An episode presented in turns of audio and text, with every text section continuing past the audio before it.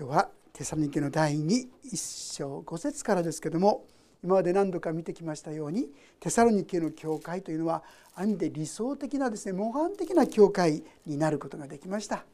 よっぽどですね彼らの環境が良かったから恵まれていたからかというとそうではないということをお話ししましたよね。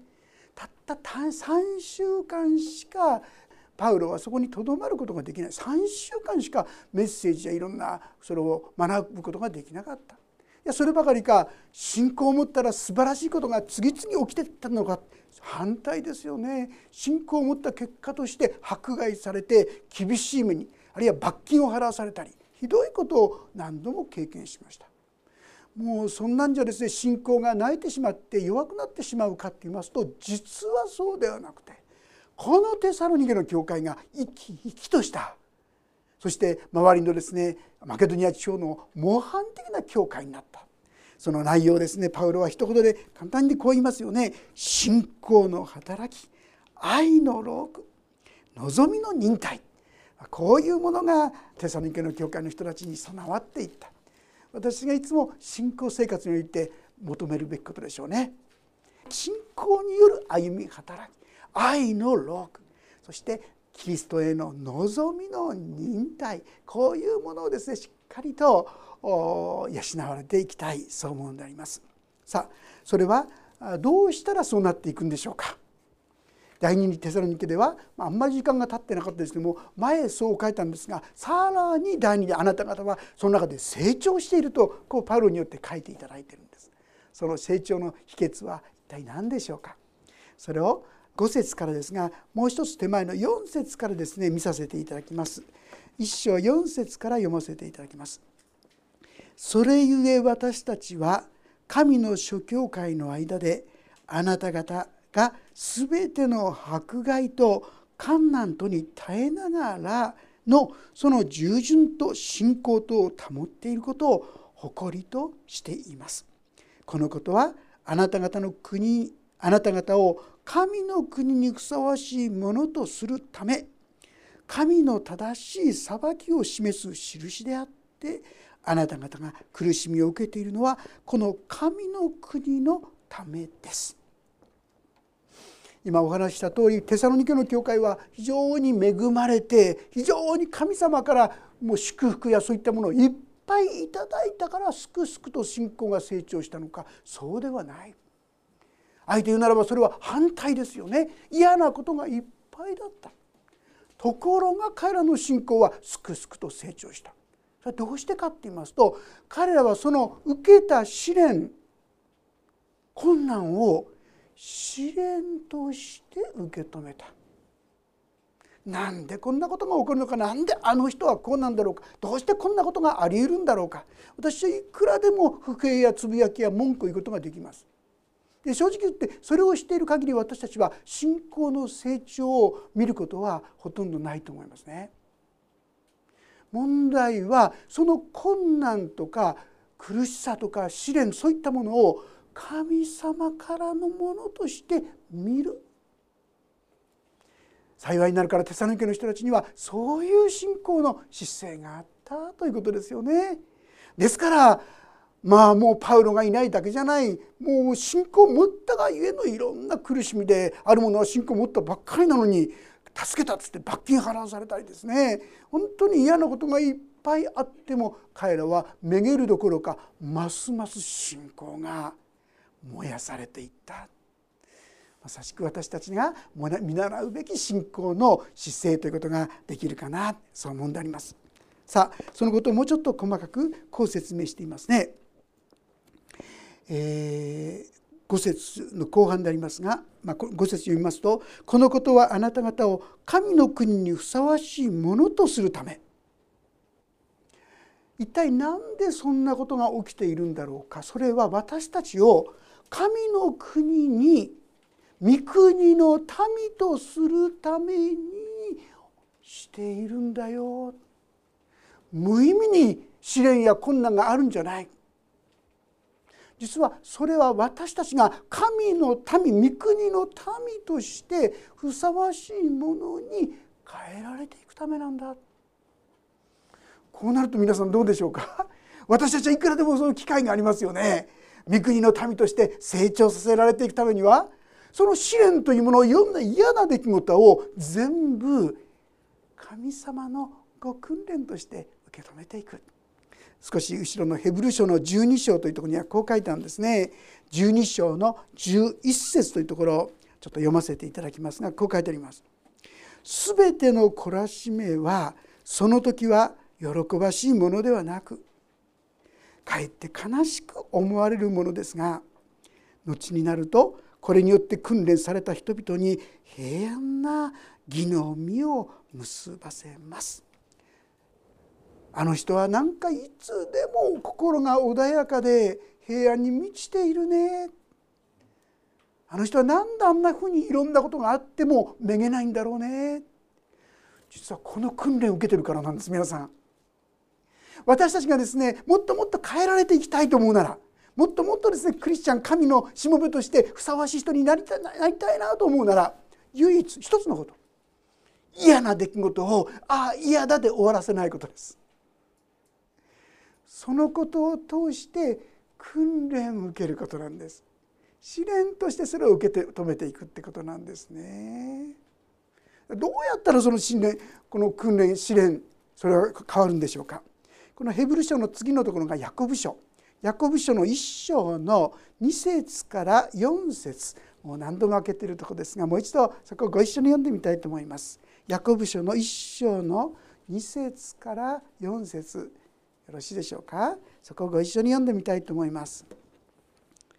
3はい私の兄弟たちさまざまな試練に遭う時はそれをこの上もない喜びと思いなさい。信仰が試されると忍耐が生じるということをあなた方は知っているからです。その忍耐を完全に働かせなさい。そうすればあなた方は何一つ欠けたところのない成長を遂げた完全なものとなります。私たちが成長していくために何が必要なのか。それは忍耐が養われること。その忍耐が養われるためにはどうしたらいいの？それは試練を喜ぶことだ。そんなってね思うかもしれませんが試練の度ごとに神はこのことを通して訓練していく。くださっているそのことを受け取る、まあ、一番分かりやすく言えば神様は全てのことを働かせて益としてくださるってご存知ですよね。ああまたあの言葉ね。なんでですね。そうです。神様このことも益としてくださるんだ。御言葉に立つんですよ。そうすると実はその試練が忍耐の材料になっていくんです。いや今は嫌なことだけど必ずこれは駅に変えられると待ち望みます。これが忍耐なんです皆さん。まあ、いろんな出来事、まあ、もっと細かく言うならそのような忍耐と戦っていると言いましょうか。他の人が見たらですねもうスイスイと言ってるように見えるかもしれません。心の中では。御言葉はこう言ってるけどでもねっていうその「でもね」と御言葉はでもこう言っているこの葛藤ですよね。この葛藤の中でついに御言葉の方に立つ。いや神はこれを益としてくださるはずだ。脱出させてくださるはずだ。いろんな御言葉に立つと気が付くと私のうちに忍耐が養われてるんですよ。これは時間かかりますよね。待つ必要がありますから。そうやって忍耐し待っている時についに私たちには忍耐が徐々に成長しそれこそが実は御国の民の姿なんですよ。ここには完全なもの書いてありますが私たちのこの忍耐が強められていく時にその人はいろんな嫌な出来事があってもいや神様はこれで終わらせないよってねちゃんと希望を持ってそれを待ち望むことができるわけですよ。ですからあらゆる困難試練を益としてくださるこういうふうに立つか立たないか正直言って簡単にそんな立てっこないと思いますよ。葛藤するんですよ。でも葛藤していることが実はその中で忍耐が養われているんですよ。ですからその時にそしてもしかしたら3回にいっぺんぐらいは御言葉に立てるかもしれませんね。そうしたらその中で私のうちに忍耐は育っていくんですね。このことを別のですねヤコブ書の次のペテロ書ペテロの手紙1章のね7節ではこんなふうに言ってますよ。もし開けられたらご一緒に読んでみましょうか。ペテロの1章の7節8節です。3はいあなた方の信仰の試練は火で精錬されつつなお朽ちていく金よりも尊くイエス・キリストの現れの時に称賛と光栄と栄誉になることが分かります。あなた方はイエス・キリストを見たことはないけれども愛しており今見てはいないけれども信じており言葉に尽くすことのできない境に満ちた喜びに踊っています私たちがこのように試練や困難を乗り越えあるいはそれを喜ぶと言いましょうかそのようなところに立ち始めると私たちの内からは忍耐が出てくるだけではないここに表されてますようにそこには喜びが境に満ちた喜びが出てくるってこう言うんですよ。私にとって試練というものをどう受け止めるかがどんなに大きな違いをもたらすかってことが分かると思いますね。私はですね、まあ、金をとても愛する人もいらっしゃいますよね最近大統領になられた方でね。まあ、金もですねお金も財宝もいいかもしれませんけどもでもそれよりも信仰の試練の方がもっと価値が高いっていうんですよ皆さん。もし私たちがそのような試練をですね信仰を持って受け止めるなら金を得るよりももっと素晴らしいものを得たことになるんですよ。正直私たちはあんまり金はですね手に入らないかもしれないけど試練ならすぐそばにあるでしょ？毎日やるじゃないですか。嫌なことやいろんなですね苦しいこと全部これを受け止めてみる。信仰を持って受け止めてみるんですよ。そうすると具体的に言いますと益としてくださる。今私は嫌だよ。ね。こんなことを嬉しくないよでもこのことを益にしてくださると信じますって言って益にしてくださるのを期待する待つわけですよ。こういうふうにして信仰が実は養われ忍耐が生じてくる。それはなんと金を得るよりももっと素晴らしいこと。どんなに私が試練というものを大切に扱うべきかっていうことですよね。私はああ嫌だ嫌だ。なんでこんなことが起こるんだ。なんあの人は嫌だ嫌だ。もう排除しようとするともう。排除じゃなくて受け取るんですよ。神様からのものとして受け取っていく。これが私たちが変わっていく。変えられていく。秘訣だってこと。どうぞ。これ今日の一番大事なポイントですので覚えていただければと思います。さてさらにそのことをもうちょっと詳しく説明しますが5節のところでありますがこのことはあなた方を神の国にふさわしいものとするためお話した通りそれによって私たちは御国の民にふさわしいあの人は何か見てるとイエス様にどんどん似ていってるねって言われるのは私たちがこのような訓練を受けている時であります。そしてそれはあなた方が苦しみを受けているのはこの神の国のためなんだ。ああそうか。あの自分の罪のために苦しむ時は違いますからね。それはあの神様にごめんなさい言った方がいいんですよ。それは解決方法ですが訳もなく何か人から悪口言われたとかね。意地悪されたとかいろんなことがあるかもしれない。その時に「喜びなさい喜び踊りなさい」なんて言ってますけども私たちは大きく成長していくチャンスだってことですね是非覚えていただけたらと思います。そしてそればかりか6節つまりあなた方を苦しめる者には報いとして苦しみを与え苦しめられているあなた方には私たちと共に報いとして安息を与えてくださることは神にとって正しいことなのです。皆さん私たちがゆえもなく苦しめられているゆえもなくいじめられているそういうことはそのまんまってことないよって言うんです。神様ちゃんとそれをですね記録しておいてくださってそれを報いるって言うんですよ。まあ、残念なのは私が思った時にですねそういう裁きが下ってないでしょだから神様はもう自分のそういうことを見てないんじゃないかとかね忘れちゃったんじゃないかと思うかもしれませんがそんなことないよ。神様ちゃんとそれを正しく裁くんだよ。ただねすぐ裁かないのは皆さん知ってください。神様は忍耐してくださってんです。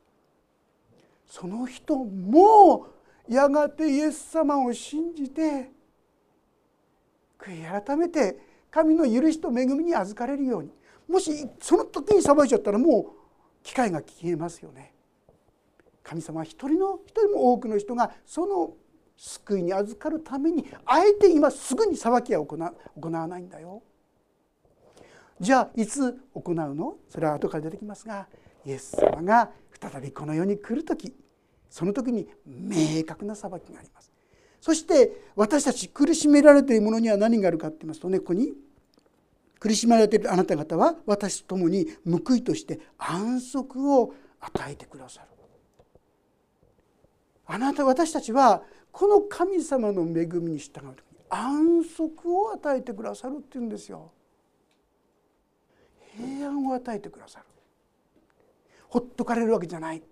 もし私たちがこのことをですね本当にするならばまあ後でまた開けたいと思いますが、えっと、ペテロの手紙のですね一章の22節というところにこんな言葉が出てきます。ちょっとそうですねちょっと開けてみてくださいますか。ペテロの手紙の第1 1章の22節。ページ453ページ第3版。第2版で415ページですがこうあるんですね。22節23節のところちょっと読んでみます。もし開けられたらご一緒に読んでみましょう。3はい。あなた方は真理に従うことによって魂を清め偽りのない兄弟愛を抱くようになったのですから互いに心から熱く愛し合いなさい。あなた方が新しく生まれたのは朽ちる種からではなく朽ちない種からであり生けるいつまでも変わることのない神の言葉によるのです。私たちが真理の言葉に一歩踏み出すと従い始めると私たちには兄弟愛が偽りのない兄弟愛が生まれてくるっていうんですよ。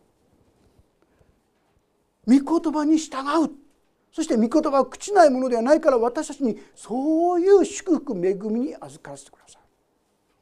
まあ、ある一人のですね兄弟のことを思うんですがその人はですね会社を経営しておったんですがその会社で訴えられたんですどう見てもその人の訴える人のですね自分勝手なこの訴えと思うんですがある時聖書の御言葉を読んでたらですね上着を取ろうとする者は下着まで上げなさいって言葉を読んだんですよね。えっ？て最初はドキッとしますけどもまあいいやと思っちゃったそうです。払えない額じゃないからもう金が欲しいって言うんだから与えてやろうって心を決めたそうです。普通で言えば損ですよね。でも御言葉によってそれを決断したらなんと気持ちがですねストーンと落ちちゃった。今までその人のことを考えるともうイライライライラね。もう心はぐたぐたにこうなってたんですけどももういい。この御言葉に従ってもあげようって決めた。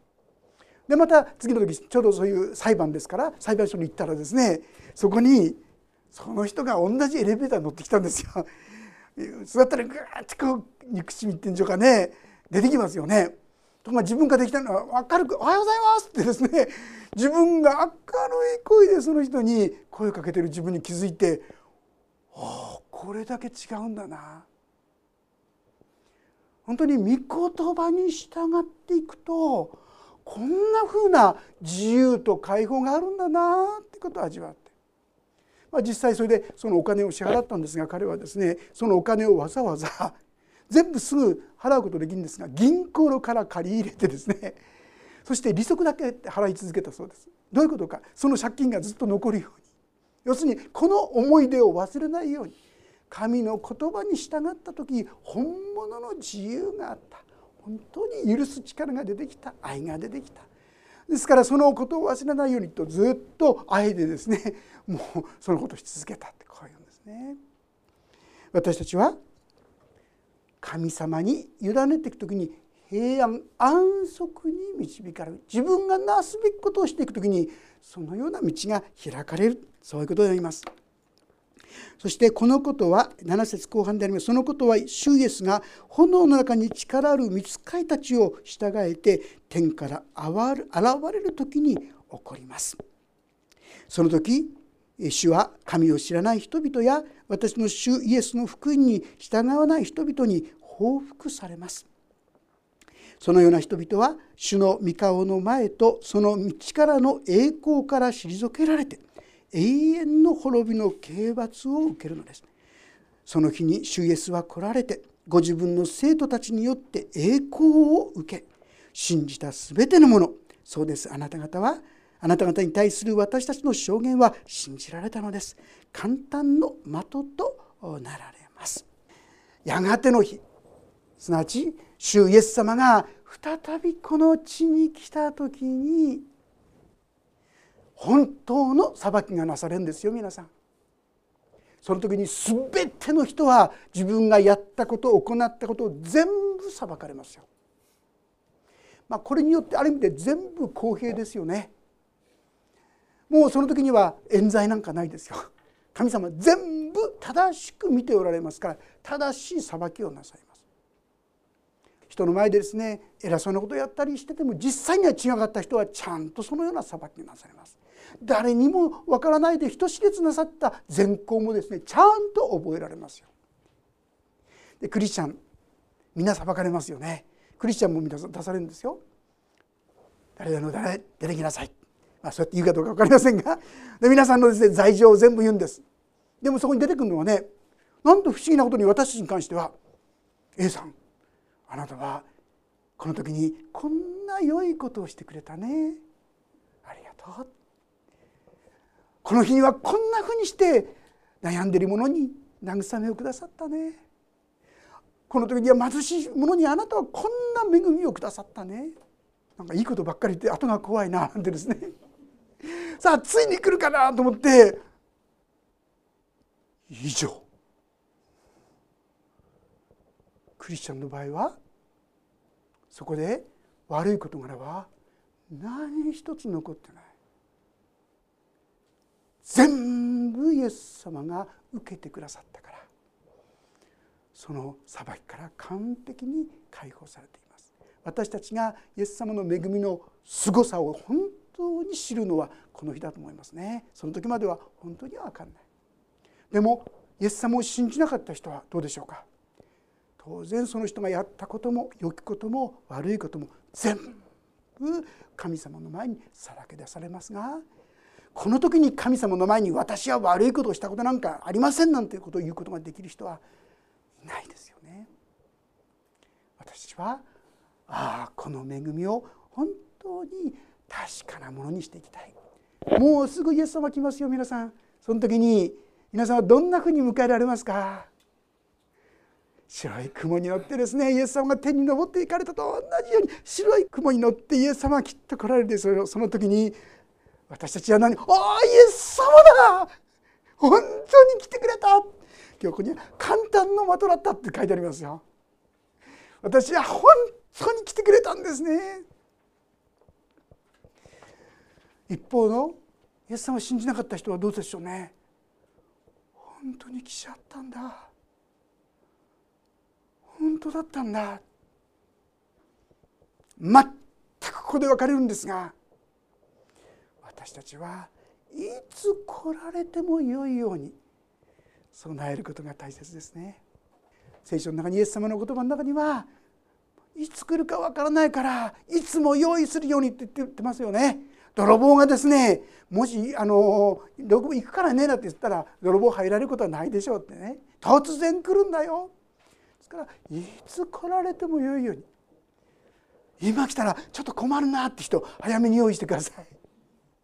イエス様によって全ての罪を解決していただいておいてください。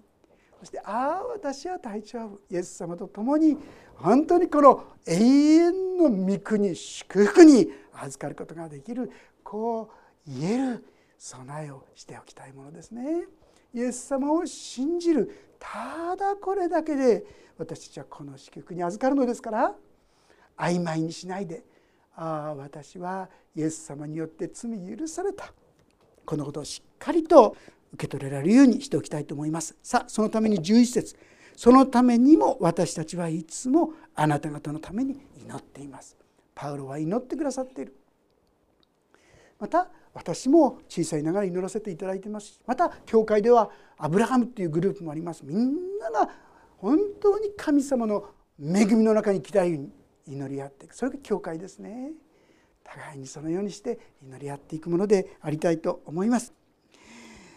どうか私たちの神があなた方をお召しにふさわしいものにしまた道からによって善を慕うあらゆる願いと信仰の働きを全うしてくださいますように。正直私たちにはそんな力がありません。ただ神の恵みが私たちに来る時に神様は私たちにもそんな良き技のあのことこのことさせていただける。皆さん失敗しても全然心配しないですよね。どうして？だってイエス様がいつでも許してくださってるんですもん。許された中でああ今日はこのことできた。あのことさせていただいた。これクリスチャンの生き方ですよ皆さん。裁かれんじゃないかってビクビクしながら生きるんじゃないんです。いつでも許されていていつでも愛されてこの恵みの道を歩み続けていくわけです。12節それは私の神であり主であるイエス・キリストの恵みによって主イエスの皆があなた方の間で崇められあなた方も主にあって栄光を受けるためです。なんとこの歩みの中には私たちまでも栄光を受けるこういう生き方だって言うんですよ皆さん。私に素晴らしい恵みが約束されているんです。さあその道に進むために私に必要なことは何ですか？それは試練。困難をああ嫌なことだ。なんでこんなことが起こるんだ？どうして？どうして？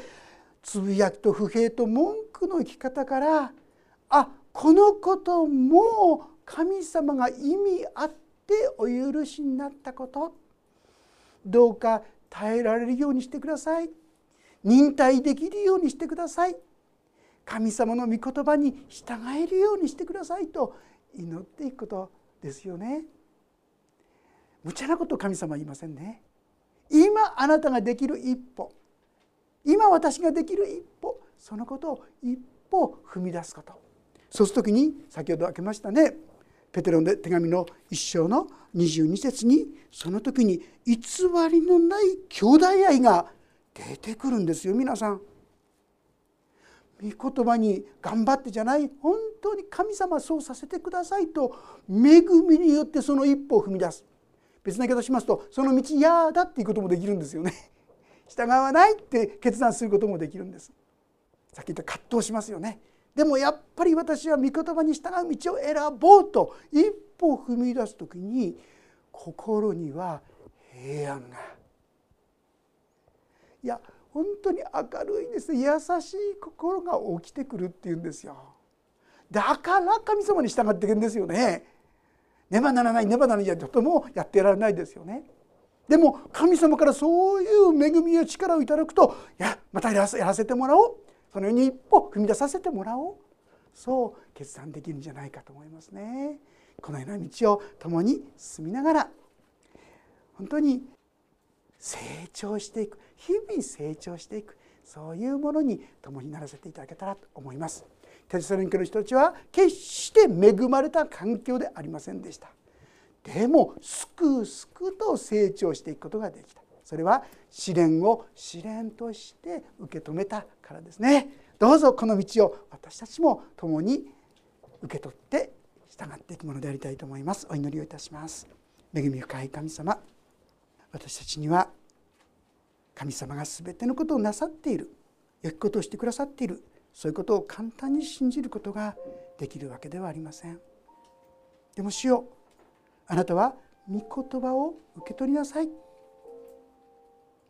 その御言葉に一歩従ってごらんなさい。御霊によってそのように歩み出しなさいと言ってくださることをありがとうございます。その時に私のうちに自分になかった力恵みを注いでくださることをありがとうございます。どうかもっともっと私たちがその恵みを体験し味わっていくことができるように助けてください。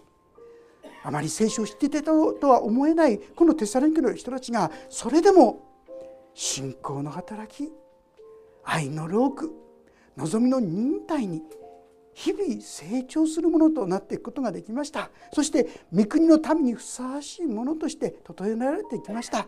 神様私たちもそのようなものにならせていただきとうございます。どうかそれゆえに私に降りかかると言いましょうか。出会うさまざまな困難試練をどうか信仰を持って受け止めさせてください。神はこれを必ず解決してくださるその希望を持ってその困難に立ち向かうことによって忍耐が生じその忍耐によって私たちが御国の民として整えられていくことができるようにお願いします。御手に委ねます。あなたの恵みが今週も今月もお一人一人のうちになおなお豊かに豊かに注がれますように主イエスキリストの皆によって祈ります。もうしばらくそれぞれに応答の祈りをお捧げくださったらと思います。